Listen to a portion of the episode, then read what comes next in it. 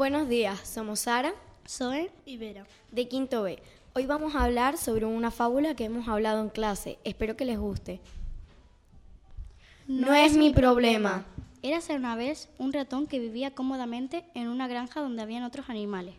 Un día, curioseando un paquete que había recibido el granjero, descubrió una ratonera y tuvo mucho miedo porque se dio cuenta de que querían casarlo y se le iba a acabar la buena vida. Enseguida salió gritando al patio de la granja. ¡Hay una ratonera en la casa! ¡Hay una ratonera en la casa! Pero nadie pareció alarmarse y no le hicieron caso. La gallina pasó junto a él y le dijo cacareando. Una ratonera es para los ratones, ¿no? Entonces a mí no me importa nada. El ratón pidió ayuda al cordero, pero éste le dijo, Lo siento, ratón, rezaré para que no te pase nada. El ratón se dirigió a la vaca y ésta le dijo, ¿qué tiene que ver eso conmigo? Yo soy grande y fuerte y esas cosas pequeñas no me importan. Desanimado, regresó a su agujero y aquella misma noche escuchó el ruido que hacía la ratonera al cerrarse. Pero no había atrapado un, ratón, sino una serpiente.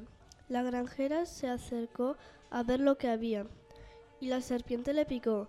La mujer cayó enferma con fiebre, y su marido, pensando que le sentaría bien tomar algo caliente,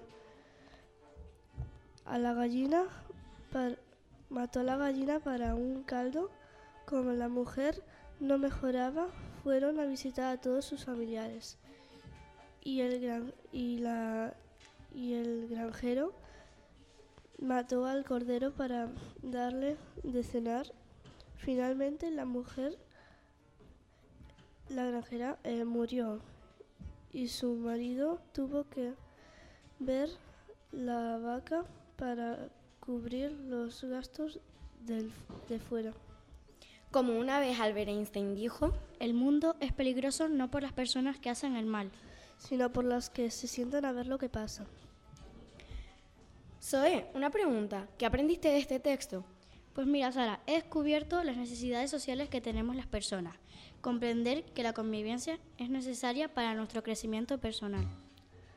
Valorar las diferencias como fuente de riqueza personal, reflexionar sobre cómo las personas mayores necesitan de nuestra atención. Bueno, y esto ha llegado a su fin. Esperemos que les haya gustado nuestra fábula. Adiós, Rayo Piraña.